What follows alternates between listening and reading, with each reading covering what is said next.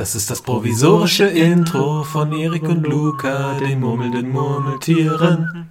Ajnask Durbatuluk, Ajnask Gimbatul, Hey ho. Ajnask Thrakatuluk, Agburzum Ishi Krimpatul. Jetzt fühle ich mich geknechtet. Hallo. Ja, äh, wir sind Murmel Murmeltiere. Mein Name ist Luca mein Name ist Erik. und äh, wir sind wieder da und reden heute, wie schon lange angekündigt, über Serien, die jetzt auch schon ein bisschen länger fertig sind. Aber das hat uns ein bisschen Zeit gegeben, darüber nachzudenken und wir haben es zeitlich auch einfach vorher nicht geschafft. Aber beginnen wollen wir natürlich mit äh, Entweder-Oder-Fragen, außer du hast vorher noch irgendwas anderes zu ergänzen. Nö. Perfekt. Soll ich anfangen? Ja. Also ich habe heute meine Entweder-Oder-Frage ohne Wortwitz. Ist tatsächlich, aber naja, egal. Ähm, würdest du gern nicht mehr schreiben oder nicht mehr lesen können? Also generell. Du kannst Also- nicht mehr, egal in welcher Sprache, egal, du kannst einfach entweder nichts mehr aufschreiben oder du kannst nichts mehr lesen. Das ist unrealistisch, weil wenn man schreiben kann, kann Ja, man ja, ich vermutlich bin- auch lesen. Aber wir so- gehen davon aus, dass es halt zwei komplett separate Dinge wären und du könntest nur noch eins davon. Wäre halt richtig doof, wenn ich Sachen aufschreiben könnte und sie aber später gar nicht mehr lesen könnte. Das ist halt schon doof. Ähm, also prinzipiell müsste ich dann erstmal eine neue Berufswahl treffen, weil egal was von beidem ich nicht mehr kann, Lehrer wird ein bisschen schwierig. Ja. Und boah, ich schreibe gerne, aber ich glaube, ich hätte keinen Spaß am Schreiben mehr, wenn ich es nicht lesen könnte, weil das macht es mir halt auch nicht mehr möglich, Sachen zu überarbeiten und so. Das müsste dir halt jemand vorlesen, der neben dir sitzt dann. Ja, und dann müsste ich so überarbeiten. Nee, ich glaube, ich würde dann halt nicht mehr schreiben können. Und also ich glaube, ich lese schon noch mal mehr im Leben, als ich schreibe. Es gibt natürlich Angelegenheiten, wo es dann auch ein bisschen doof wird. Also ich könnte auch keine Verträge mehr unterschreiben und so den ganzen Kram. Das kann ich ja auch. Ja, klar, du kannst einfach so drei Xe machen wie die Könige Nee, im nee, ich Mittelalter. kann die nicht mehr schreiben. Nee, ja, die Könige im Mittelalter konnten auch nicht schreiben und die haben unterschrieben. Ja, weiß aber nicht, ob das dann gilt. Also Nee, es ging ich mir eher so um Wörter aufzuschreiben. Also du kannst von mir aus auch noch eine Mathe Matheformel aufschreiben, das sind ja keine Wörter.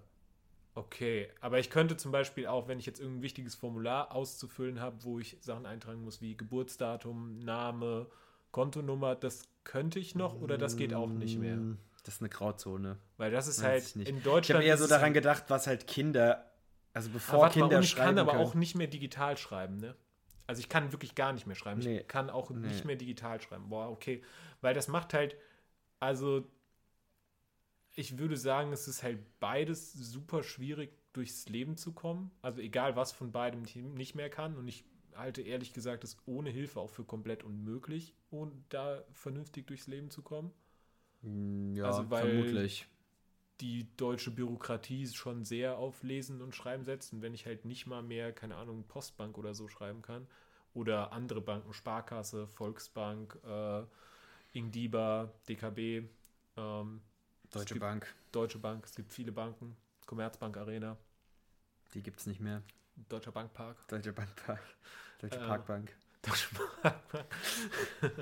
ja, aber nee, ich glaube, ich würde trotzdem eher auf Schreiben verzichten, weil ich dann doch, glaube ich, mehr lese, als ich schreibe im Leben.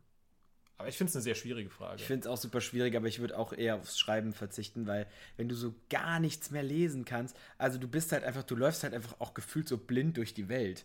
Du, keine Ahnung, du stehst irgendwo im Rewe und kannst nicht lesen, was du da kaufst, so, wenn du es halt nicht vom Aussehen erkennen kannst. Du stehst, keine Ahnung, du stehst an der Straße und weißt nicht, wie diese Straße heißt. Du kommst in eine Stadt rein, weißt nicht, wie diese Stadt heißt. Du, keine Ahnung, du guckst ein Buch an und siehst einfach nur Buchstaben, die du nicht zuordnen kannst, wie ein kleines Kind. okay, Ja. meine Frage. Äh, meine Frage ist ein bisschen themenbezogen, aber hat auch keinen Wortwitz. Die Frage mit Wortwitz äh, hat es nicht in die Aufnahme geschafft. Ähm, meine Frage ist, würdest du lieber ähm, zur Musik von Ed Sheeran durch äh, Königsmund äh, spazieren oder zu Black Metal nach Mordor Ey, so marschieren? safe. Da, da, da brauche ich ja gar keine. Da brauche ich keine Sekunde zu überlegen. Amon Amarth, ich würde einfach direkt zum Schicksalsberg. Also Königsmund ist vielleicht ein bisschen schöner so als Mordor, aber also ähm, die, halt die, die Tour ist ja auch schon geplant. Also die, Ja, die okay. Tour zum Schicksalsberg, der ja im Elbischen auch Amon Amarth heißt, so wie die Band. Also die Band hat sich danach benannt, aber ist egal. Einfach mit Echt nicht andersrum. zu sicher. Tolkien hat, äh, hat äh, den Schicksalsberg nach Amon Amarth benannt, weil so ein großer. Ich weiß gar nicht, ob Amon Amarth eine Black Metal Band ist. Nee, ich glaube eher eine. Ja, eine Metal Band. Irgendein Metal, ja. ja, nee. Also ich finde Ed Sheeran Musik schon noch okay, aber. Ja, der hat ja mal in Game of Thrones mitgespielt, deswegen fand ich war Ah, das wusste ich nicht. Ja, der hat so einen Typen gespielt, der hat sogar gesungen in einer Folge, Hm. in der er mitgespielt hat. Der hat einen Soldaten von den Lannisters, glaube ich, gespielt. Ah.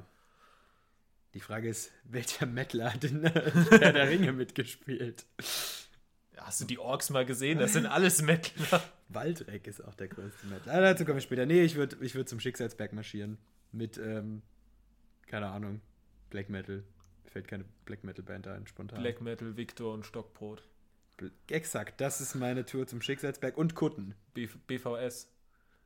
Black Metal, Victor. Victor, BVS ist Ja. auch Batman wie Superman. Ah, ich dachte Berliner Verkehrsgesellschaft, aber das BVG. Das BVG, ja. Die, die gute alte BVG. Ja, ich würde auf jeden Fall mit euch mitziehen. Ja, geil. Ähm, also ganz ehrlich, Die Frage bei mir gar nicht so sehr wegen Musik, sondern halt primär wegen der Welt. Und ich glaube, ich finde die Welt von Herr der Ringe, no front an die Welt von Game of Thrones, aber Game of Thrones ist halt schon so eine richtig ekelhaft dreckige Mittelalterwelt. Und irgendwie hat äh, die hat Mittelerde irgendwie was Idyllischeres. Selbst die Sachen, die. Also ich finde selbst Mordor, was halt wirklich für das Böse und die Hölle steht, wirkt an Teilen idyllischer als das Flohloch in Königsmund.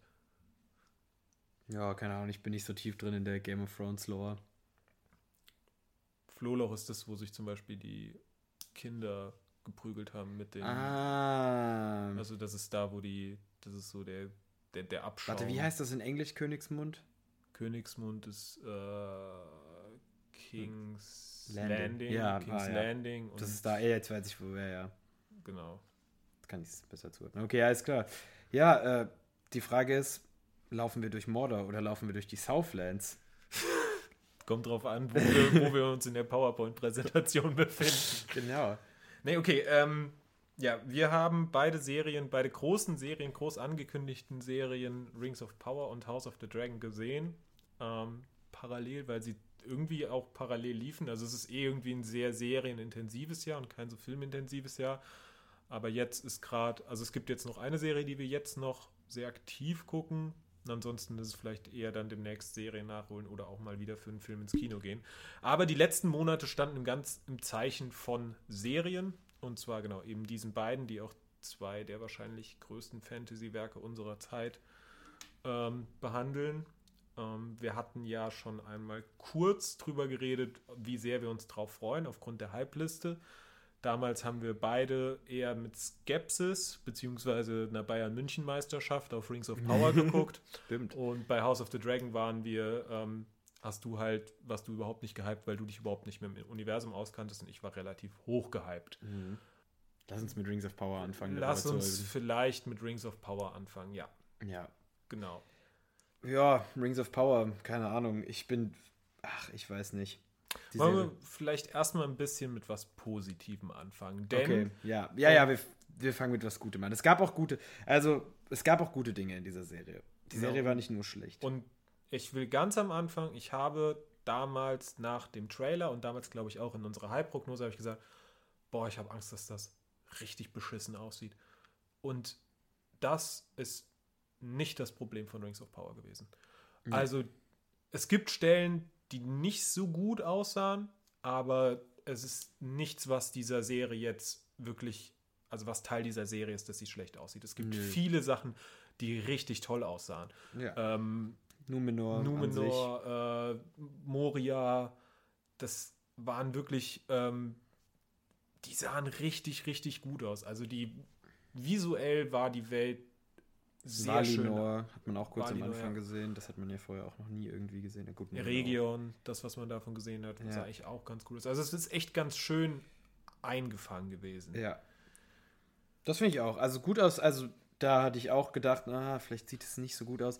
Aber vor allem äh, im Vergleich zu Hobbit, die Filme, die ja jetzt quasi als letztes aus diesem Universum rauskamen, sozusagen, sieht es echt gut aus. Gut, Hobbit, das ist auch nochmal eine andere Geschichte, da will ich jetzt nicht so viel drüber reden. Aber sieht, ich fand auch die zu sagen wir mal, 95% sah die Serie wirklich gut aus. Es gab so ein Ja. paar Stellen, Ja. vielleicht auch 98%. Es gab so ein paar Stellen, wo ich gedacht habe, oh, naja, aber Aber ich würde ist ja auch immer noch eine Serie so. Also genau. ist jetzt aber eine sehr teure Serie, wahrscheinlich eine der teuersten Serien aller Zeiten. ja auch wieder wahr.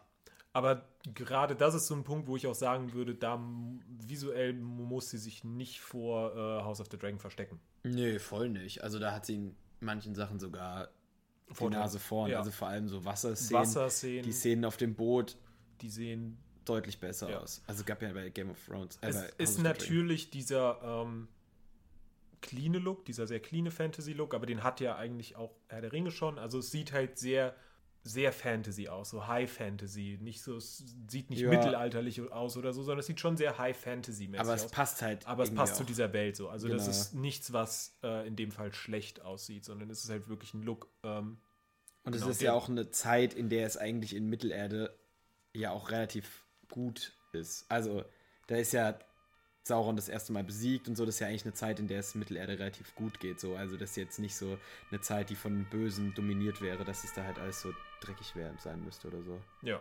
Oh, was gibt's noch an positiven Sachen? Es gibt Durin. Durin, Durin und Elrond. Durin und Elrond. Durin Das und Elrond waren die, die coolsten in der Serie. Also, Elrond weiß ich gar nicht so sehr. Es äh, fand ich am Im Anfang. Zusammenspiel Aber im Zusammenhang, also im Zusammenspiel mit Durin dem Fünften. Vierten. Aber ich dachte? Vater, der, ist der Vater nicht Durin der Vierte? Der Vater wäre der dritte. Kann auch sein, egal. Stimmt, das ist, glaube ich, Durin der Vierte. Obwohl es eigentlich auch, das stimmt ja eigentlich auch nicht, weil eigentlich kann es Also- ja immer nur einen Durin geben, aber das ignorieren wir mal. Genau, also ich glaube, wir werden auch jetzt nicht zu sehr auf Lore-Sachen eingehen. Da gibt es Ja. Sachen, die uns ein bisschen gestört haben. Wenn es was Extremes ist, gehen wir mal drauf Ja. ein. Aber primär wollen wir jetzt wirklich die, die Ja, dass Serie die Frau bewerten. von Durin jetzt kein Bart hat, finde ich jetzt zum Beispiel nicht so schlimm. Die, also an sich, die Geschichte mit den Zwergen, die war relativ, also die fand ich cool, weil die so eine sehr coole Dynamik hatten, auch Durin und sein Vater, also die beiden Durins quasi.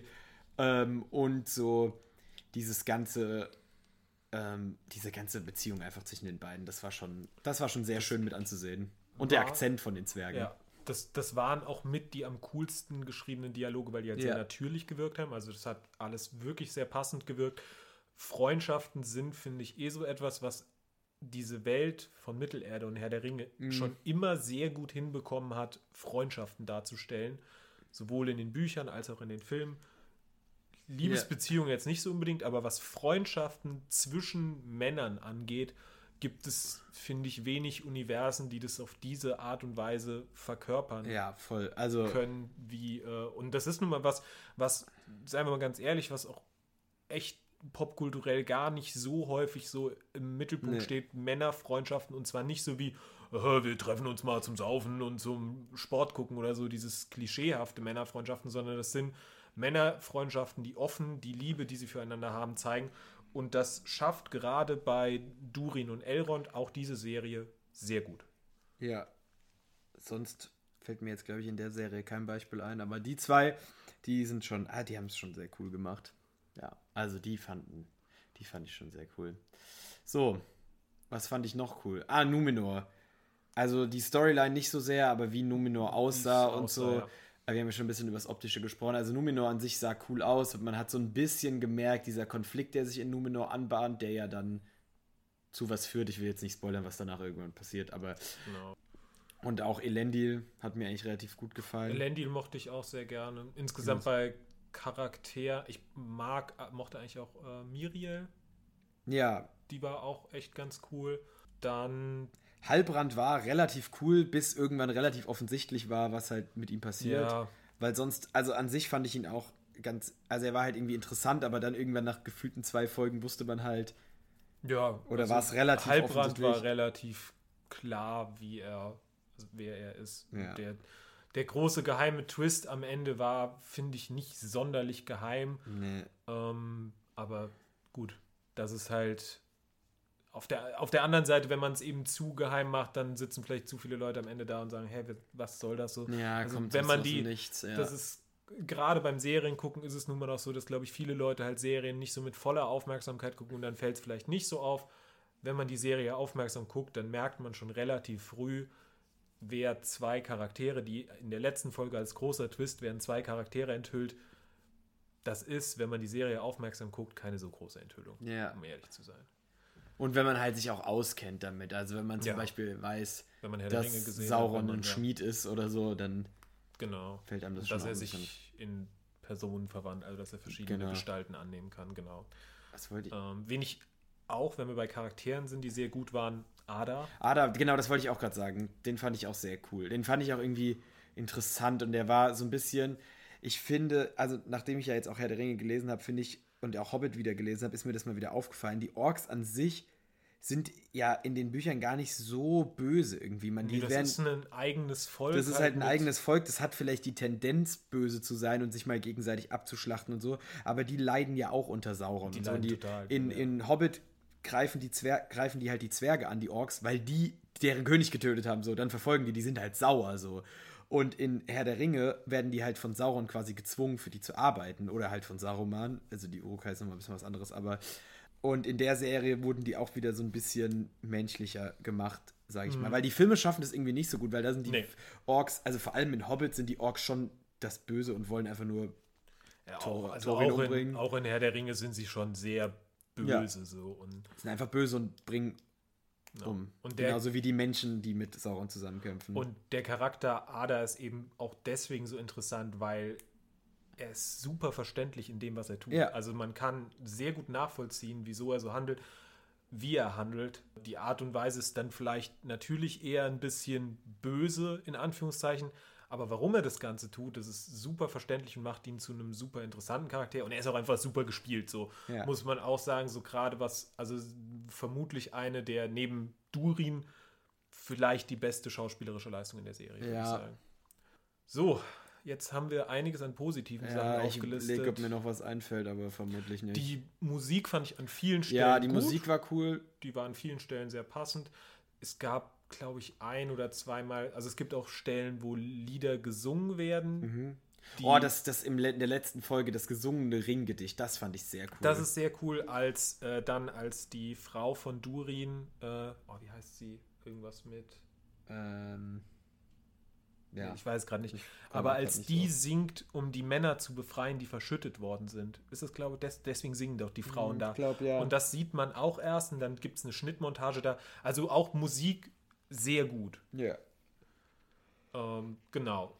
Also das Drumherum wirklich in, an sehr vielen Stellen sehr gut. Und die Voraussetzung für die Serie, ganz im Gegensatz zu dem, was ich nach dem Trailer dachte, eigentlich wirklich gut. Mhm. Und dann kommen halt. Die Haarfüßens.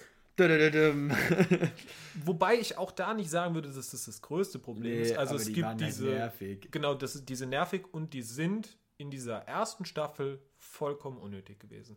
Also das ist ein Plot gewesen, den hätte man so komplett rausstreichen können. hätte sich nichts und geändert. es hätte sich nichts geändert, man hätte nichts an dieser Serie verloren und sie waren dann auch als Charaktere nicht interessant genug. Am Ende, finde ich, sind sie ein bisschen besser geworden, Ja. aber dass es dann so geendet ist, dass es dass wir halt in der nächsten Staffel wieder Haarfüße sehen werden, hat es dann auch wieder ein bisschen kaputt gemacht. Ja, und es nervt mich halt so ein bisschen. Also erstmal die Tatsache, dass da vom, dass da schon, also das ist halt so ein bisschen auch nerdiges Lore-Gehabe, aber es ist halt irgendwie nicht so das, was Tolkien sich erdacht hat von den Hobbits und Haarfüßens und so. Also, weil, dass die schon da sind, okay, das ist Interpretationsspielraum, was er halt gesagt hat, weil die waren halt schon vorher irgendwann da, wann sie halt gekommen sind, keine Ahnung. Aber ähm, dass die so eine entscheidende Rolle schon spielen, weiß ich nicht so ganz. Weil ich finde, das Besondere ist ja eigentlich in, in Hobbit und dann eigentlich primär auch in Herr der Ringe, dass diese Hobbits, dieses unscheinbare Volk, von dem die Menschen aus Gondor und so immer nur so Legenden hören und selbst die Elben kennen die nicht so wirklich, ähm, dieses Hobbit-Volk ist dann, sind dann die vier Entscheidenden im, im Ringkrieg so. Also Frodo und Sam werfen den Ring ins Feuer ähm, und theoretisch ja Gollum auch noch, der ja auch mal einer von den Hobbit-Vorfahren war. Und äh, Mary und Pippin kämpfen halt mit Gondor und Rohan. Und das ist halt irgendwie so cool, weil dieses unscheinbare kleine Volk halt, was von dem vorher noch nie jemand was gehört hat, irgendwie dann halt so entscheidend ist. Aber die, dass die jetzt halt schon 2000 Jahre vorher irgendwie eine entscheidende Rolle vielleicht spielen werden, ja, fühle ich nicht so sehr. Aber mal davon unabhängig auch, weiß ich nicht, diese Storyline, also irgendwie hat mich dieses Volk einfach genervt. Die waren auch einfach Arschlöcher. Ja, Also so zueinander, die- das war ein ganz komisches Volk und die, die waren auch waren- super nervig irgendwie. Die waren nicht wirklich, äh, ja. Genau, also, bricht sich einen Fuß, ja, okay, dann stirbst du halt. genau. Also das ist einfach, ähm, wenn man in acht Folgen, wenn davon wirklich vielleicht ein Fünftel, mindestens mal ein Fünftel der Sendezeit theoretisch rausgestrichen werden kann, dann ist es schon nicht gut. Nee. Das ist eh so ein bisschen das Pacing der Serie. Da ist sehr lange sehr wenig passiert. Um Also dann in der letzten Folge so hart. genau Dinge komplett zu beschleunigen und das, worum es die ganze Zeit ging und wo man denkt, okay, wenn ihr euch die Zeit nehmt, dann nehmt euch für diesen. Die Serie heißt Die Ringe der Macht. Das heißt, die Ringe der Macht sollten im Mittelpunkt stehen. Und die Ringe der Macht, also die Elbenringe, die drei mächtigen Elbenringe, mit denen das ganze Ringschmieden anfängt, das wird in einer Viertelstunde abgefrühstückt. Ja. In dieser Serie, die fast acht Stunden lang ist. So, Ungefähr, wahrscheinlich vermutlich, so ja, sieben, acht oder so, darum. genau.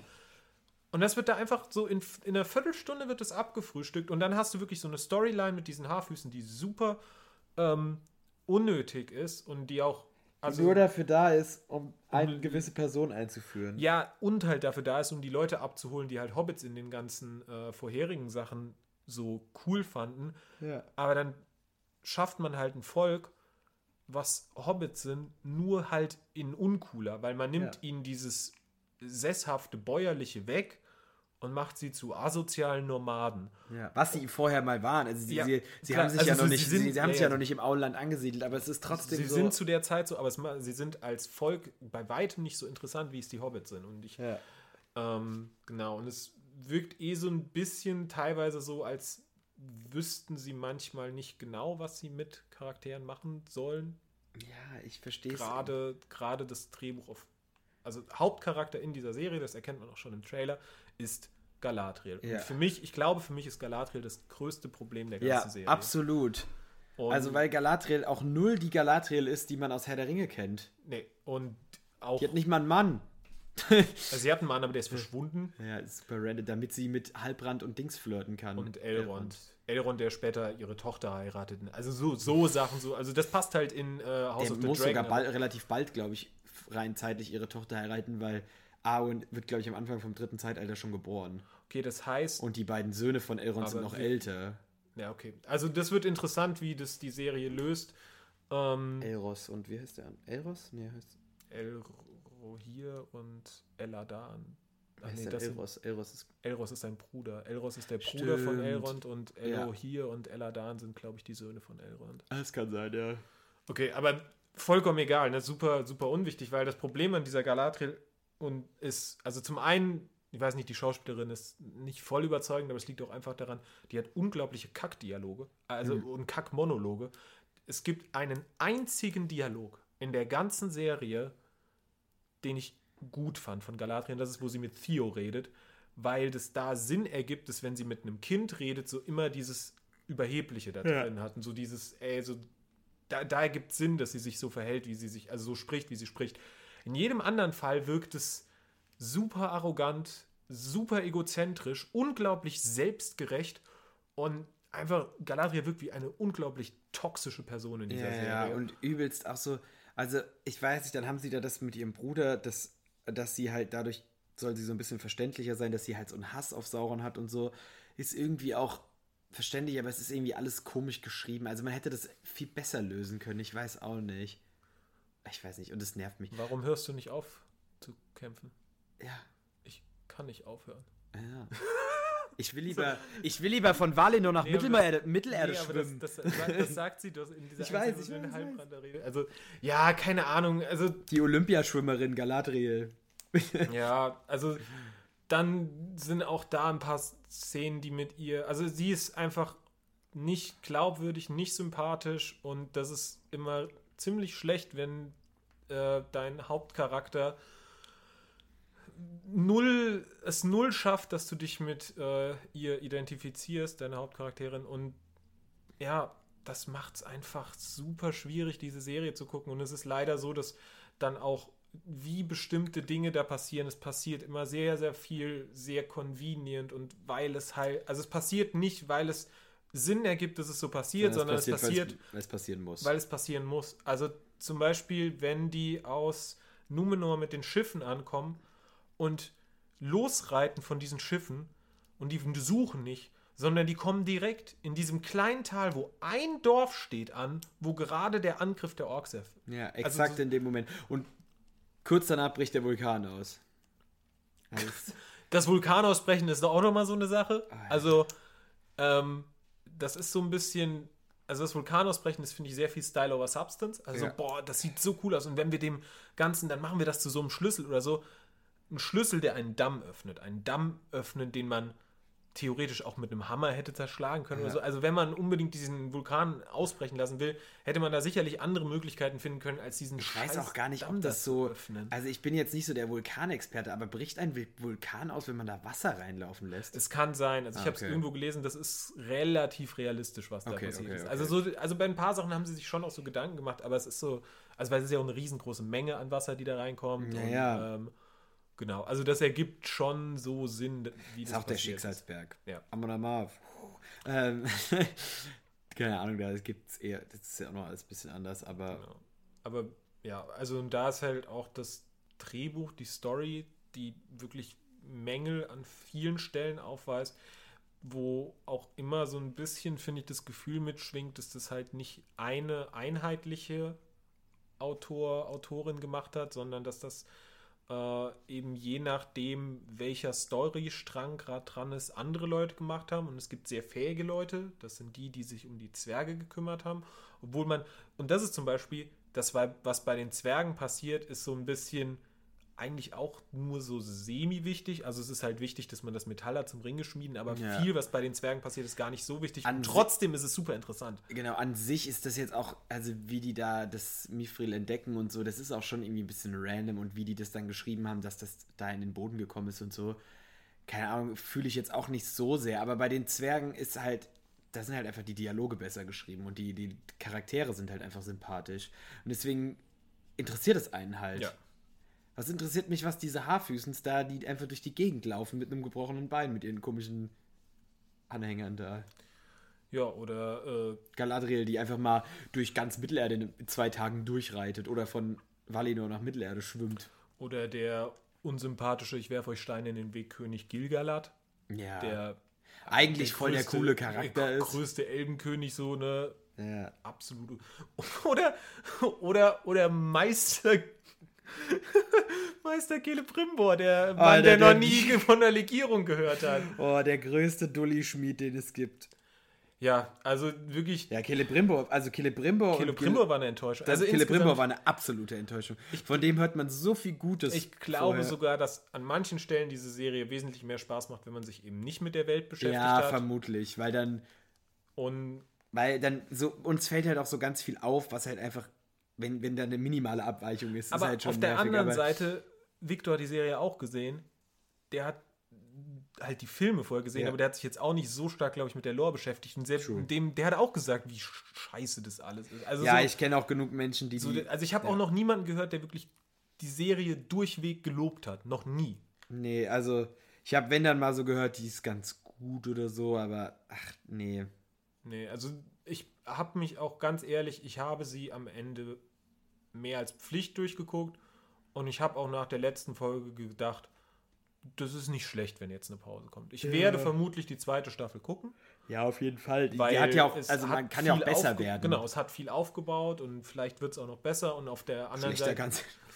Nee, au- es kann auch schlechter Es noch kann werden. auch so noch dass- schlechter also, werden, ja, aber- Ich finde, es ist auch jetzt zu, zu, zu fies zu sagen, dass Ja. alles schlecht war. Es sind wirklich viele gute Aspekte. Ich finde nur, ähm, das Problem ist, dass das große Ganze, das, was die Serie erzählen will, nicht gut gelöst ist. Ja. Dass die wichtigste, also dass die Hauptcharakterin nicht gut geschrieben, wahrscheinlich auch nicht besonders gut geschauspielt, aber ich weiß nicht, ob man aus dem, was ihr auf den Leib geschrieben wurde, viel mehr hätte rausholen ja, können. Das ist so ein bisschen, ich will es nicht der Schauspielerin, also weil, wenn ich die Dialoge da höre, die hätte Morgan Freeman sagen können und ich hätte gedacht, was ein Vollidiot. So. Ja, ja.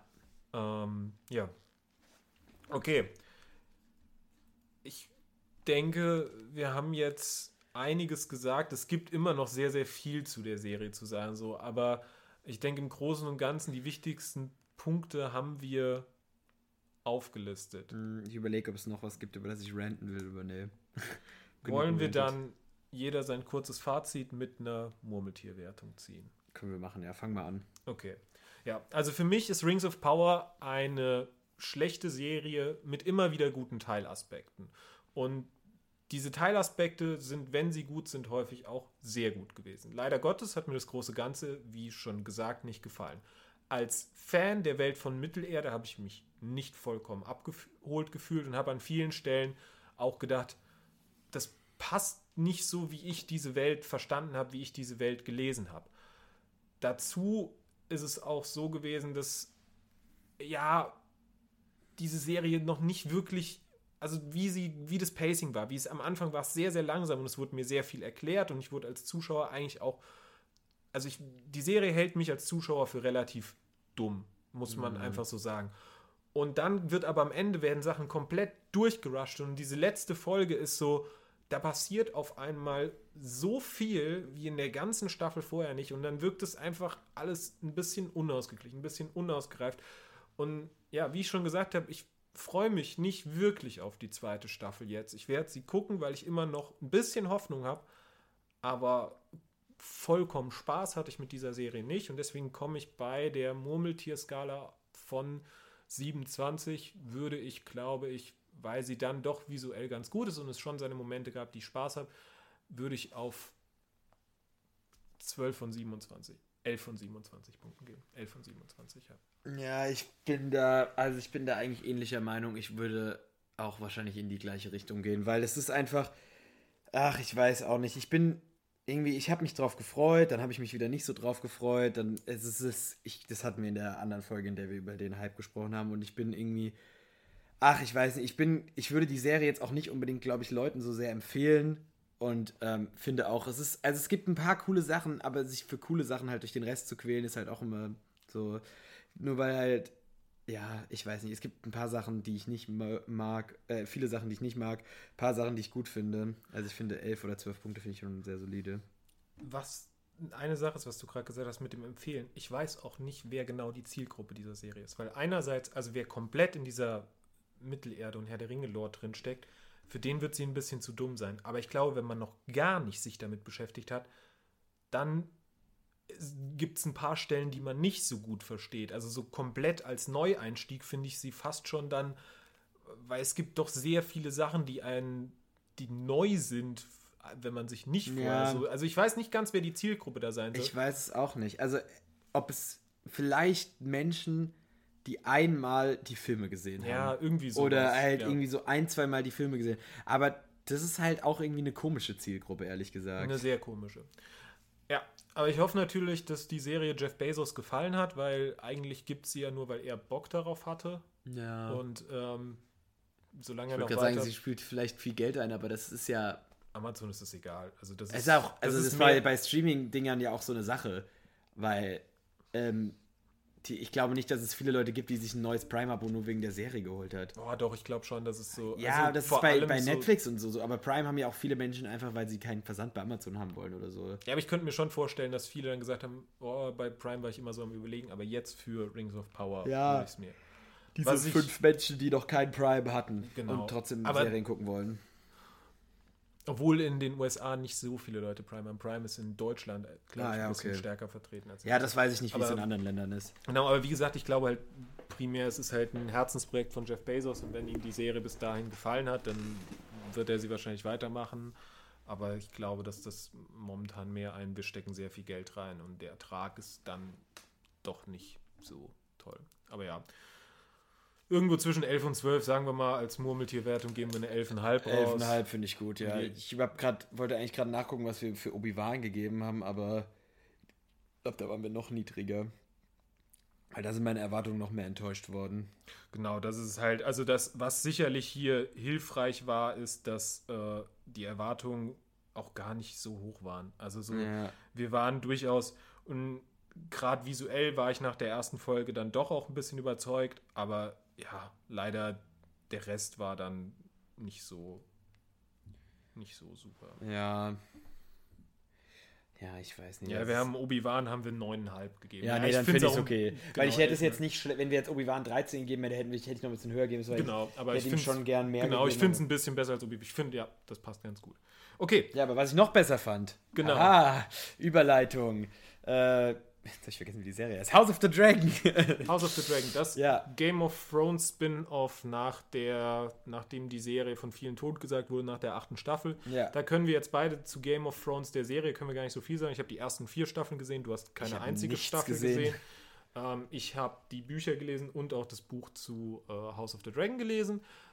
Und ich habe nichts gelesen. Also schon, aber nicht Genau. in dieser Universum. Genau, nicht aus diesem Universum. Genau, deswegen war ja bei dir auch überhaupt kein Hype vorhanden. Bei Richtig. mir war schon ein sehr starker Hype vorhanden, vor allem weil ich damals den Look vom Trailer sehr mochte. Den habe ich auch nicht gesehen, glaube ich. Und nee, weil du hast halt einfach gesagt, du guckst es mit. Ja. Genau.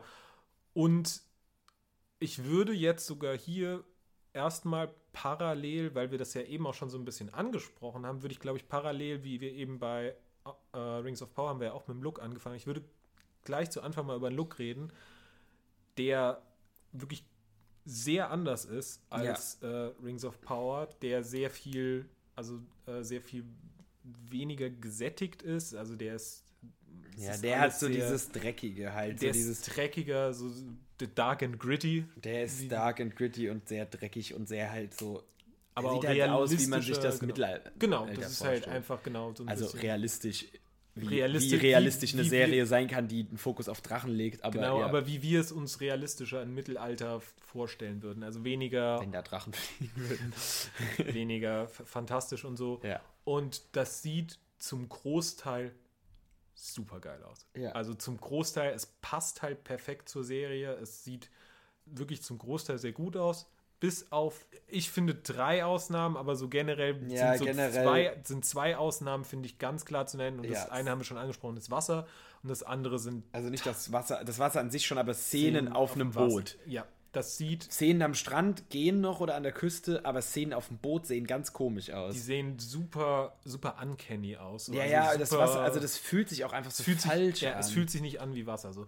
Und teilweise trifft das auch auf Szenen in der Luft zu. ja, so, genau, Szenen in der Genau, Luft. also Also, vor allem jetzt in der letzten Folge, also Szenen in der Luft sehen ganz komisch. Also da sieht Teil- man irgendwie den. Greenscreen. Ja, teilweise. teilweise. Also so in dieser Nahaufnahmen. genau, Nahaufnahmen dieser- von Menschen auf Drachen. In dieser letzten Folge gibt es in meinen Augen mit die schlechtesten Szenen in der Luft, aber auch mit die besten. So. Genau, Die, die Szene, wo der große Drache über den kleinen Drachen Ja. hinwegfliegt und so durch die Wolken durchbricht, ist so episch und so gut gemacht.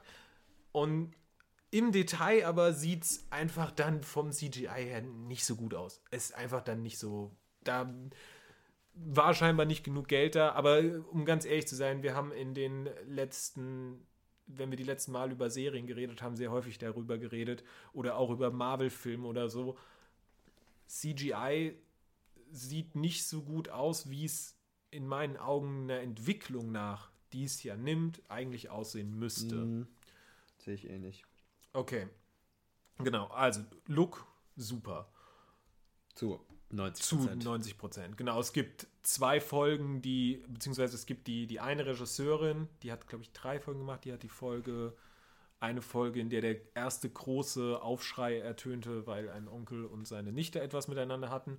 Und die hat die neunte Folge gemacht, die fand ich beide visuell äh, war nicht ganz mein Stil. Also hat mir persönlich nicht gefallen, aber das ist halt was super persönliches. Ja, ich fand das, also ich fand das jetzt nicht so ein mega, also mir ist das gar nicht so aufgefallen, wenn du es nicht gesagt hättest. Okay. Dann gehen wir mal über zu den Darstellern. Vielleicht würde ich jetzt erstmal machen. Ja, Die sind. sehr wechselnd vor allem. Also Genau, es Also gibt ge- genau, das ist ein hier äh, der ganz große Pacing-Unterschied zu einem Rings of Power ist, dass die Serie deckt ungefähr 50 Jahre in einer Staffel die ab. deckt unglaublich viel Also wenn ab. man diesen Prolog noch mit dazu nimmt, der ja auch irgendwie 20 Jahre vorher spielt Ja. oder so. Alter. Also die deckt zeitlich sehr, sehr viel ab. Dementsprechend wechseln viele Charaktere ihre Darsteller. Und ja, das ist sicherlich gewöhnungsbedürftig. Ja, genau. Also ich fand es vor allem halt, weil ich halt, also ich habe mich dann sehr viel dann auch darüber informiert und so, weil ich hatte halt gar keinen Plan. Ich wusste nichts. Ich habe noch nie das Wort äh, Westeros vorher gehört, bevor ich, also vielleicht habe ich es schon mal gehört, aber nicht bewusst, äh, bevor ich diese Serie geguckt habe. Und dann musste ich halt erstmal raffen, um was es überhaupt geht. Und wenn dann diese ganzen Namen dazukommen und so, ist es schon ein bisschen verwirrend. Und wenn die dann auf einmal die Schauspieler wechseln, und ich mir den Namen nicht gemerkt habe, dann war ich so, Hä, wer bist du? Wo kommst du auf einmal her? Ach so, du bist der, alles klar. Ja, okay, aber ähm, genau, das war, das ist jetzt auch nur so ein persönliches Ding. Wenn man halt da mehr drinsteckt und die Namen auch irgendwie alle schon mal gehört hat, dann äh, ging das einem vermutlich nicht so. Aber ich fand auch die Schauspielerwechsel, also vor allem bei Alicent und Rhaenyra, das waren ja so die zwei Hauptcharaktere quasi, wo das halt auch hauptsächlich aufgefallen ist, bei den ganzen Kindern von mir aus, die wachsen so. Das ist, die werden älter, ja. Der eine hat zum Glück eine Augenklappe, da kann man sich gut merken, wer das ist. Nee, aber bei Alicent und Rhaenyra, vor allem bei Alicent fand ich, dass das richtig gut gepasst hat, weil die Schauspielerinnen, die jeweiligen, auch aussahen, wie, also irgendwie man hat, es hat sich richtig angefühlt. Mhm. Weil es ist immer so eine Sache, wenn Schauspieler oder Schauspielerinnen eine, einen anderen Schauspieler oder eine andere Schauspielerin ja. als jüngere bzw. ältere Person spielen müssen. Ich hoffe, man hat verstanden, was ich gemeint habe. Und das ist dann immer so ein bisschen, das kann man ja nicht einschätzen, wie die Leute in zehn Jahren aussehen. Und dann eine Person zu finden, die genauso aussieht wie diese Person in zehn Jahren, weiß nicht, aber bei El also Alicent vor allem habe ich sehr abgenommen, dass sie diese, ich weiß jetzt nicht, wie die Schauspielerinnen heißen, aber dass die beiden Schauspielerinnen dieselbe Person mit 15 Jahren Unterschied sind. Uh, Alicent ist erst Emily Carey und dann Olivia Cook und Rhaenyra war erst Millie Alcock und dann Emma Darcy. Millie Alcock, beziehungsweise Rhaenyra ist schon relativ klar die Haupt, also wirklich auch klar Hauptcharakter. Genau, ja. so, ähm, Rhaenyra würde ich schon auch sagen, genau. ist halt so, da liegt schon sehr der Fokus auf ihr. Und die ist gerade im Gegensatz zu einem Rings of Power überragend besetzt. Also erst ja. bei Millie Alcock, die die jüngere Rhaenyra spielt, die war so toll und da bin ich ganz ehrlich, da dachte ich danach auch, alles, was jetzt kommt, kann nur schlechter sein. Und ich habe sicherlich eine Folge gebraucht, um mich an Emma Darcy zu gewöhnen. Ja, ich fand auch ein bisschen. Emma Darcy hat das dann nach dieser einen Folge bin ich, habe ich mich komplett gewöhnt und Emma Darcy hat das großartig gemacht. Aber auch in den Nebenrollen sind die Leute unglaublich stark besetzt und für mich die Person, ja. die am meisten heraussticht, ist Paddy Considine als Ja, Viserys. auf jeden Fall. Was also Viserys fand ich so cool und auch so, also schauspielerisch, äh, schauspielerisch und auch so maskentechnisch und so, also für die, die es jetzt irgendwie nicht, nicht gesehen haben oder so, der, dieser Schauspiel, also dieser König Viserys, der wird immer älter im Laufe der Serie. Wir haben ja schon gesagt, es äh, deckt sehr viel ähm, einen sehr großen Zeitraum ab. Und der wird immer älter und ist auch krank und verfällt so. Also der verfällt wirklich, das klingt wirklich viel, wenn man über den Menschen spricht, aber der zerfällt richtig. Und das ist auch sehr sinnbildlich für sein Königreich, was zerfällt und so, was sich irgendwie und sich so teilt und so. Das finde ich sehr, sehr gut gelöst und so und alles. Aber wie das aussieht, das sieht so realistisch aus, als er diese Maske abnimmt und man auf einmal hier äh, Gus Fring sieht, beziehungsweise äh, Two-Face.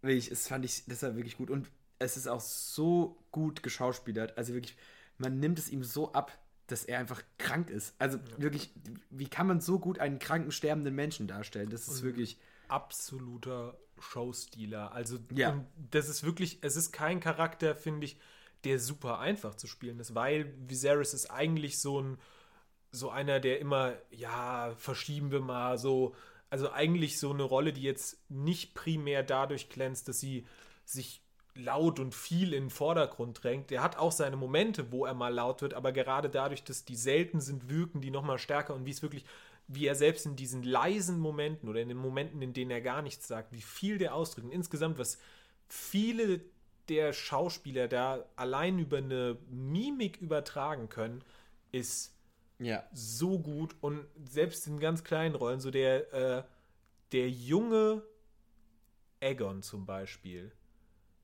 der. Der, das Baby Egon noch, oder? Nee, nicht der, der junge Egon, der, ähm, der über, der am Fenster steht und auf ah, die ja. Stadt. Ah, der, der ja.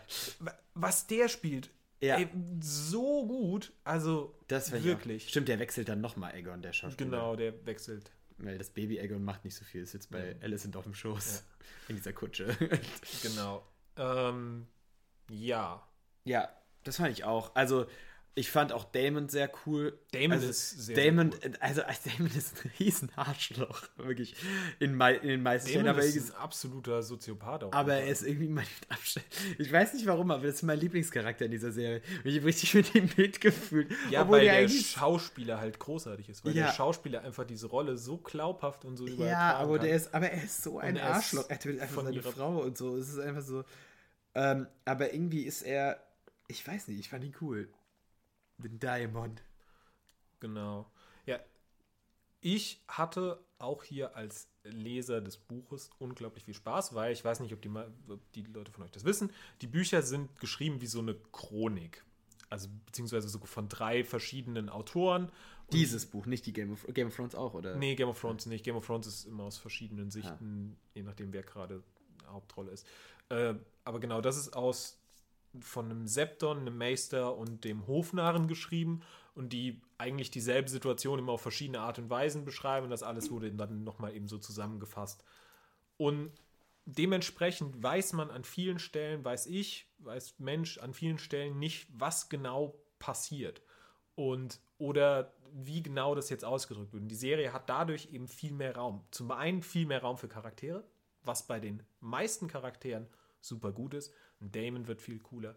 Ein Viserys ist viel cooler. Eine Alicent ist im Vergleich zum Buch meilenweit besser. In ganz vereinzelten Fällen werden Charaktere ein bisschen uncooler dadurch, aber das sind Einzelfälle. Kristen Kraut, äh, Kristen Cole, Das, ja, ähm, ja. Laris, Laris Strong, Warte, Larry Strong ist der mit dem Fuß, oder? genau, Klumpfuß. Genau, den finde ich auch. Klingt so viel. Ich, will, ich möchte, möchte ihn nicht auf seinen Fuß reduzieren, aber dann kann ich ihn wenigstens Das, merken. so wird er ja auch genannt, Klumpfuß, Ja, ja. das ist ja sein Spitzname. ich genau, möchte ihn trotzdem nicht auf seine Behinderung reduzieren, weil er hat, eine, er hat schon auch eine Charaktertiefe. Ich finde aber nicht so sehr die Tiefe Nee. und die Genialität, die er im Buch hat. Achso, das Also weiß ich nicht, was er im Genau, Buch aber hat. ich Aber er ist ihn- schon auch in der Serie ihn kein völlig. Also ich, ich habe ihn in der, ich habe ihn nach der Einfolge habe ich ihn Plumpfuß genannt, weil ich ihn Oh. teilweise ein bisschen plump geschrieben finde. Aber das ist wirklich, das Nach der Fußfolge. ich glaube sogar nach der Fußfolge, ja, weil ich ihn da, weil ich das einfach ein bisschen plump gelöst fand. Aber die meisten Sachen, die die Serie, wo die Serie die ihre Freiheit nutzt, nutzt sie sehr gut. Zum Beispiel in einer meiner zwei liebsten Folgen. Und zwar ist es die, wo am Ende Lenor in Anführungszeichen getötet wird und Ah ja, dann mit ja, ja. seinem. ich musste kurz überlegen, wer Lenor ist, aber jetzt weiß ich. Das ist nämlich auch so, ich kann mir diese Namen, also ich habe eigentlich kein Problem damit, Namen zu merken, aber die klingen alle gleich. Aemon, Emmon, warte, wie heißt Renewers Mutter? Emma, aber so mit Emma. AE. ja, ja, Emma. Emma, Aemond, Damon, Wa- was ist das bei diesen Titeln? Und dann Aegon der Erste, Aegon der Zweite, das ist einfach so was. Rhaenyra, Rhaenys. Beziehungsweise jetzt gibt es äh, Aegon der Ältere und Aegon der Jüngere. Ja. Weil der, obwohl, nee, jetzt ist es Aegon der Zweite, weil jetzt ist er Und dann König. sind auch, wenn ich dann darüber nachdenken muss, wie die miteinander verwandt sind, da, da stürzt mein Hirn ab. Also ich hätte, ich glaube, da kann man einfach, ich glaube, von dieser Familie kann man gar keinen Stammbaum zeichnen. Das funktioniert überhaupt nicht. weil da muss man an in die dritte, Stellen kreisförmig, ja. ja, und man muss in die dritte Dimension gehen, glaube ich. Ich glaube, du musst einen Stamm, also das, du musst einen dreidimensionalen Stammbaum da drauf zeichnen, weil du kannst sonst keine Linien, du musst Linien in die dritte Dimension reinzeichnen. Es funktioniert einfach nicht. Und gerade das ist aber auch sowas, wo ich sagen würde, was auch eine Stärke dieser Serie ist, gerade im Vergleich zu Rings of Power, weil sie eben den Zuschauer nicht für einen absoluten Vollidioten Ja, hält. also das finde ich- An manchen Stellen ist es vielleicht sogar ein bisschen zu kompliziert. Ich, also ich fand an manchen Stellen, wenn ich mir nicht, wenn ich danach nicht mit irgendwem drüber gesprochen hätte oder mir irgendwelche Analysenvideos dazu angeguckt hätte, wäre ich an manchen Stellen echt überfordert gewesen. Was ich okay finde. Also ich finde es nicht schlimm, weil bei Rings of Power, da brauchte ich mir dann, also habe ich mir Analysevideos dazu angeguckt, aber die haben mir auch nur das erzählt, was ich mir sofort gedacht habe. Ja. Wow, wir, Halbrand ist nicht König der Southlands? Was? Den König der Southlands, den seit tausend Jahren nicht mehr gibt. Was? Waldreck ist nicht. Nee, Genau. keine Ahnung, was Waldreck nicht ist. Waldreck ist der Beste.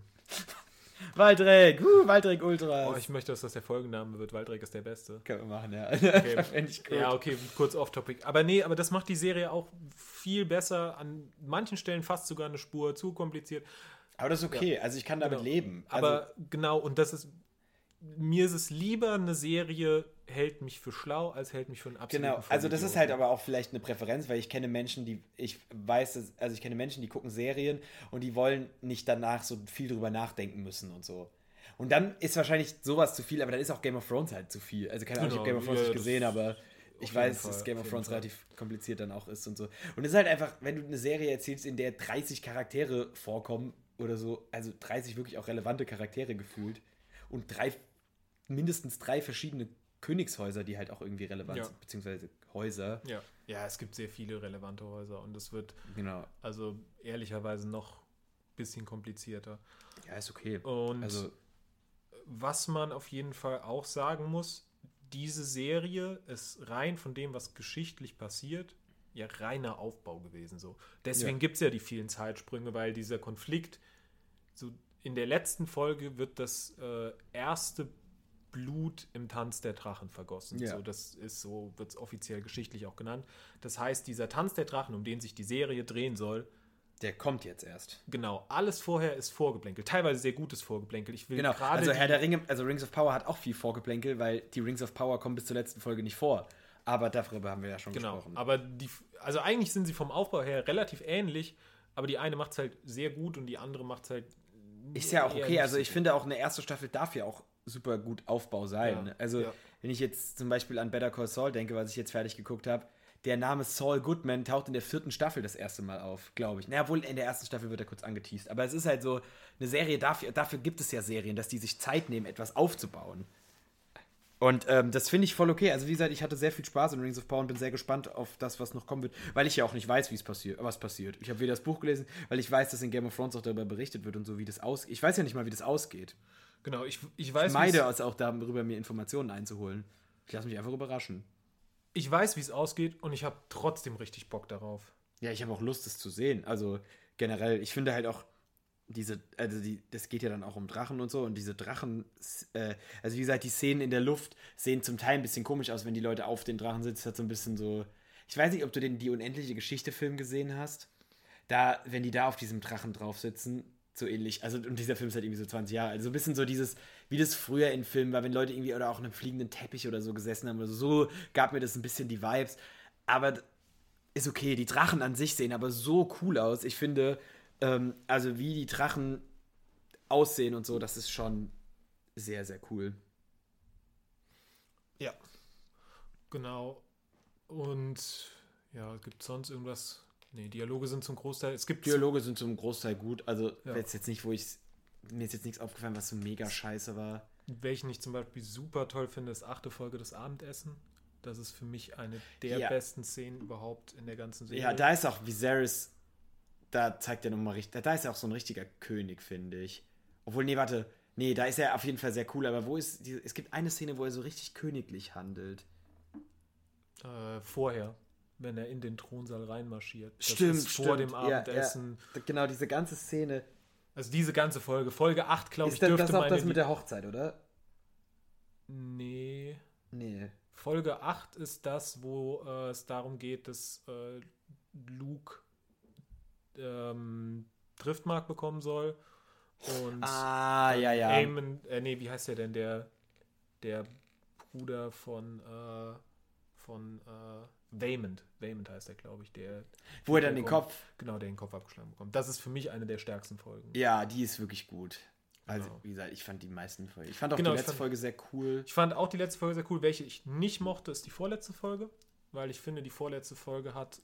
Ja, die war ein so- bisschen random. Ich fand auch, also diese ganze Szene mit der Krönung und so, die war an sich irgendwie cool, aber wie sie geendet hat mit dem Drachen und so, Ja, das fand ich ein bisschen random. Also die Krönung war cool, aber was da drunter, also was mit Rainis in dieser Folge passiert ist, hat für mich null Sinn ergeben. Nee, es hat auch irgendwie so, also es ist, es ergibt erstens keinen Sinn und es ist zweitens auch, es ist komisch einfach. Ich weiß nicht. Die Krönung an sich ist eine komische Szene, aber sie soll komisch sein. Das finde ich irgendwie cool. Also, weil Aegon, warte, Aegon heißt ja, der jetzt König ist, ja. Genau. Der, Aegon hat halt auch irgendwie so keinen Bock darauf und so und es ist irgendwie einfach so eine unangenehme Szene, weil es ihm auch irgendwie unangenehm ist am Anfang und das ist irgendwie cool. Also ich mag, also natürlich ist es immer komisch, wenn eine, Szene, wenn eine Szene in einem Film oder so unangenehm ist, aber wenn sie unangenehm sein soll und dann in mir so ein unangenehm Gefühl auslöst, Dann dann finde ich das alles- gut. dann macht sie alles Dann richtig, sie alles ja. richtig. Genau. Ich habe sehr schnell so ein unangenehm, also ich fühle sehr viel mit mit Filmcharakteren und so und ich bin sehr schnell, habe ich so ein Cringe-Gefühl in mir in Serien und Filmen, wenn einfach irgendwas ach, ich weiß nicht, bei so unangenehmen Szenen, wo so Menschen irgendwie so, ja, vor allem in so, so Liebesszenen und so, ich immer so, ah, keine Ahnung. Aber ja, weiß nicht. Also da, da ist es halt vernünftig so. Und, aber wie das dann endet, ist irgendwie ein bisschen random. Aber naja. Es kann nicht alles gut sein. Also, also könnte alles gut sein, aber Das könnte alles gut. Ja, genau. Also ich finde, du hast es ganz gut gesagt neulich, dass es halt einfach, wenn man es mit Rings of Power vergleicht, Rings of Power ist eine schlechte Serie mit guten Momenten und House of the Dragon ist eine gute Serie mit schlechten Momenten. genau. Ja. Und das ist okay. Also, Ja. Ist jetzt nicht die beste Serie, die ich jemals in meinem Leben gesehen habe, aber. Nee, ich finde, also ich finde wirklich auch, dass sie genau zum einen dieses Rainys-Ding, dann gibt es einmal diese Kampfszene von Damon an dem Strand da, die super cool aussieht, die aber null in diese Serie passt. Mit dem Crab wieder. Ja, also Ja. das passt einfach von dem Aufbau her mit der nicht Plot-Armor, so ganz mit der auch er da gerafft, da war ich rumläuft. ein bisschen müde und habe so ein bisschen die Ähm, Augen zugehabt. Ja, aber wie gesagt, insgesamt tolle Serie und gerade weil ich weiß, dass das, was danach passiert ist, eigentlich der interessantere Teil ist. So. Also das war cool, Ja. aber das, was danach passiert, ist der interessantere Teil. Genau, also es kann mir ja, ich kann mir ja vorstellen, was jetzt passiert. So. Also ich habe ja schon eine Vorstellung, was da jetzt passieren halt wird. viel und Krieg. So. Genau, viel Krieg mit viel Drachen. Mein, genau, und mein Lieblingscharakter Benji Kott Schwarzhain kommt hoffentlich vor. Ah. Ein elfjähriger General oder sowas. Diese, Se- diese Welt ist so, diese Welt ist so Die ist so kaputt, die ist so. Und das ist, und, das und die ist aber so, menschlich. Ja, ich kaputt. heirate meine Schwester. Ja, cool. Da bleibt es wenigstens in der Familie. Was? Was ist falsch mit euch? Kein Wunder, dass dieses Haus kaputt geht. Nein. Nee, aber es ist einfach so, ähm, weiß nicht. Aber ich finde die Welt auch an sich, ich habe ja vorher, dadurch auch bin ich ja auch so ein bisschen in die Welt reinkommen und ich finde die Welt halt auch irgendwie super interessant. Ähm, ja, vielleicht gucke ich jetzt auch irgendwann mal Game of Thrones, aber äh, mal sehen, ob ich das äh, Ja. tun werde. Aber Ja, ich bin auch am überlegen, ob ich nochmal einen Rewatch wenigstens so der Staffeln 1 bis 4 mache. Danach. Danach ist es, dass es nicht mehr am Buch hängt, oder? Nee, ab welcher Staffel ist es unabhängig also vom. 7 und 8 sind komplett unabhängig und bei den anderen ist es, glaube ich, ich weiß nicht, ab welchen es wirklich komplett unabhängig sind, aber es gibt so ein paar Sachen, Ich würde ja auch einfach die Bücher lesen, aber die sind ja nicht fertig. Die werden auch in meinen Augen nicht mehr fertig. Aber das ist eine ganz andere, Ja. sehr lange Geschichte. Wenn diese Bücher irgendwann mal fertig geschrieben sind, dann lese ich sie. okay, lass uns zu einem schnellen Fazit kommen. Ja. Genau, ich, ja, ich habe Warte mal, was haben wir eben gegeben? 11,5. Genau, 11,5. Ich finde es eine gute Serie, die aber durchaus auch ihre schlechten Momente hat. Ja. Ich glaube, ich würde ihr. Ich gucke mal kurz vergleichsweise, was wir anderen guten Serien so Ja, was gegeben haben wir denn zum Beispiel Moon Knight gegeben? Genau, das gucke ich mal nach. Moon Knight hat von uns äh, 21,5 bekommen. Ja, okay, so in dem Rahmen. Genau, ich glaube, ja, ich habe 21 an Moon Knight gegeben. Ich glaube, ich würde hier 22 Punkte geben. Ich war jetzt auch bei 22, Jo. aber eigentlich war ich immer einen Punkt besser. Nein, nein, Nee, dann 22, wären wir glatt bei 22. 22 finde ich gut, ja. Und äh, genau, dann ist es ein bisschen besser als Moon Knight.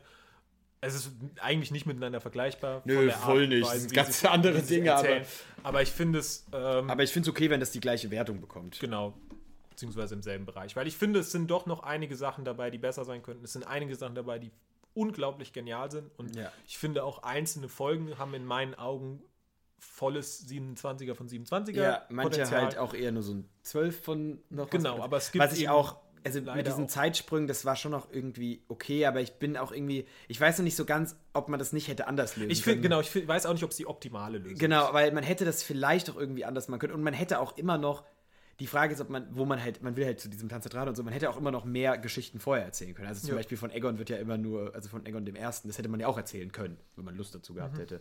Aber hat man nicht gemacht. Es wird immer nur erzählt, was er gemacht hat, aber ja. Nee, also 22 finde ich gut.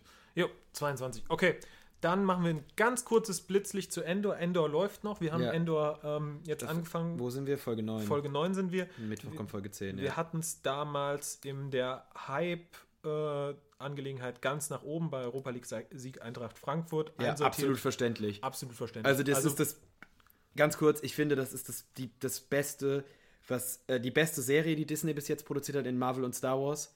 Also, Ja. und mit vielleicht so, naja, wohl Loki war schon auch gut. Also ich würde jetzt nicht Nee, sagen mit großem aber- Abstand, aber ich, ich würde würde sagen, es- ist bis jetzt die beste Serie, Genau, die Disney. momentan Es ist vermutlich die beste Dis äh, Marvel Star Wars Serie, die produziert werden wird, weil ich Ja. kann mir nicht vorstellen, dass Disney sowas danach nochmal machen wird, einfach aufgrund der Un Unternehmensstrategie. Und ich als wirklich Hardcore Star Wars Fan bin ein, also ich bin wirklich, ich war von allen anderen Star Wars, es gab gute Star Wars Serien, aber wirklich, es ist bis jetzt auch die beste Star Wars Serie, glaube ich. Und ich weiß nicht, vielleicht. Jedenfalls ist, von den Realserien. Ich finde, es ist schwierig vergleichbar mit sowas wie Clone Wars, oder? Ja, aber es ist Also, deutlich weil- besser als Clone Wars, weil Clone Wars ist, Clone Wars ist gut, aber erst am Ende. Die ersten drei Staffeln von Clone Wars sind absolut Also es ist halt so, äh, es ist, ich finde, es ist die beste Star Wars-Serie. Mal sehen, wenn es fertig ist, ob es vielleicht sogar besser ist als Rogue One, weil dann wäre es das Beste, was Disney für Star Wars je produziert hat, weil Rogue One ist bis jetzt für mich Peak Ja. Star Wars Disney. Safe, safe. Aber die Frage ist, ob es halt an Rogue One. Aber bis jetzt ist es auf einem guten Weg dahin, besser zu sein als Rogue One. Ich finde Endor auch wirklich durch die Reihe super großartig. Wenn es fertig ist, werden wir auf jeden Fall entweder ein Murmeltiers erstes Mal oder ins, es in einen Podcast packen. genau, also es gibt ja auch zwei Staffeln, glaube ich. Genau. Ich weiß nicht gar Ähm, nicht, wann die zweite kommt, aber, aber, die wurden, glaube ich, hintereinander gedreht oder so. Aber so auf jeden Fall sollte es nicht so problematisch sein, dass die. Also weil bei den anderen beiden Serien wird es jetzt ein bisschen länger dauern, bis sie kommen. Ich glaube, bei Endor dauert es, glaube ich, sogar nur ein Jahr oder so. Egal. Äh, Endor auf jeden Fall großartig. Das ist auf jeden Fall auch eine, wo ich komplett eine Empfehlung aussprechen würde. absolut auch tatsächlich, wenn man keinen Plan von Star Wars hat. Ja. Weil die Serie läuft, das ist eigentlich sogar ein guter Punkt an der Serie. Also wirklich, ich bin ein riesen Star Wars-Fan und ich liebe diese Welt, aber es, es fühlt sich so wenig nach Star Wars an. Immer wieder, wenn so ein Sturmtruppler vorbeiläuft, denke ich mir so, ach ja, das ist ja das Imperium. Wir sind ja hier in Star Wars. Oder wenn dann auf einmal hier irgendwo das Imperiale, dieses Wappen vom Imperium, dieses Symbol, auf das ich so, ach ja, stimmt. Es ist ja Star Wars. Es fühlt sich so null nach Star Wars an. Das ist so gut irgendwie. Ich weiß nicht. Es wird, es wird noch kein eines Mal von, von der Macht gesprochen, glaube ich. Ja, das ist Es wurde mal ein Kyberkristall gezeigt, aber es ist halt so, es ist so unabhängig davon und es ist so geerdet. Es zeigt so viele Aspekte aus diesem Universum, die man sich vorher nicht mal hätte vorstellen können. Ja. Also so dieses Geerdete und so. ah. Und es gab schon so viele Anfänge der Rebellion, aber es ist, ach, es ist, weiß nicht, es ist trotzdem, es ist wirklich gut. Ich habe ich hab richtig Bock. Also wirklich, es ist eine Serie, wo ich wirklich sage, ich habe so, so Bock, jede Woche diese neue Folge zu sehen. Das ist wirklich, das ist so eine gute Serie. Okay. Ja, dann, ähm, genau, ich würde sagen, das reicht zu Endor. Ja. Äh, ich habe in der Zwischenzeit auch noch Miss Marvel und She-Hulk gesehen. Ich weiß nicht, ob wir da noch mal Wertungen geben, falls du es irgendwann mal siehst, um auf den allgemeinen Lore-Stand zu kommen. Generell kann ich sagen, ich bin bei beidem nicht die Zielgruppe so. Also bei She-Hulk hatte ich immer so das Gefühl, dass es halt für also es ist halt wirklich eine Serie, die sich primär an Frauen äh, richtet, primär auch an Frauen wahrscheinlich, die so in einem ähnlichen Alter sind, wie es Jennifer Walters da ist. Bin ich überhaupt nicht die Zielgruppe und Miss Marvel ist eher so für die Generation. Die Frage ist, ob, also ich finde es okay, dass das so eine Zielgruppe hat, aber hat eine Marvel-Serie so eine Zuschauerschaft oder beziehungsweise Zuschauerinnenschaft? Finde ich irgendwie ein bisschen random. Also- ich habe She-Hulk noch nicht gesehen. Ich bin, ich bin in letzter Zeit eh nicht so im Seriengame drin, bis auf diese ganzen Serien, die wir halt immer wöchentlich gucken, habe ich irgendwie keine Ahnung, nicht so die Motivation gehabt, weil ich in letzter Zeit auch Herr der Ringe und so gelesen habe und dann hatte ich eher da so meinen Fokus gesetzt.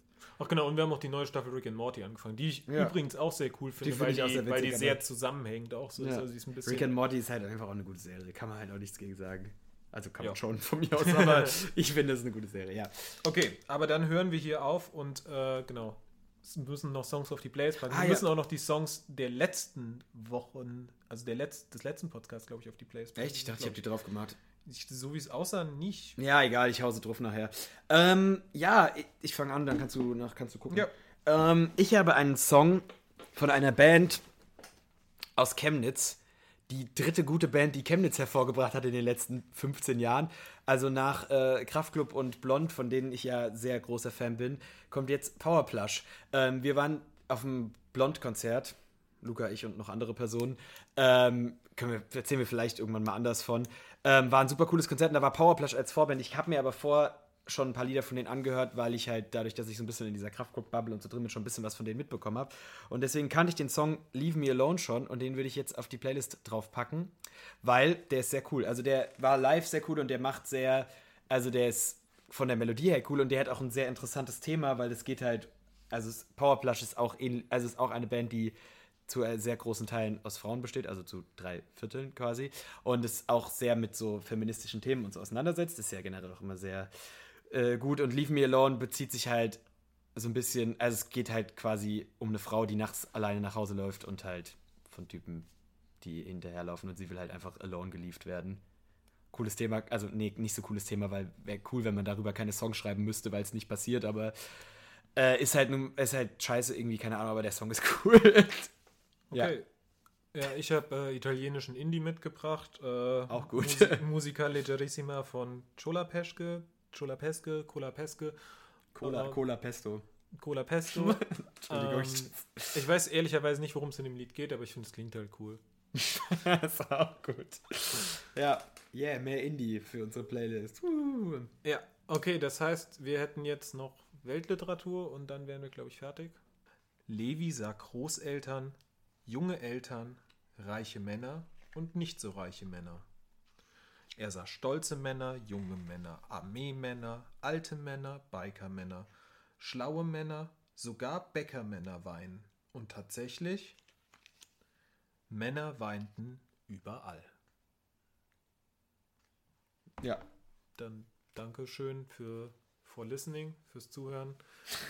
Danke für die Übersetzung. Wir, For Translation. For Translation. äh, wir hören uns vielleicht in Zukunft, vielleicht nicht.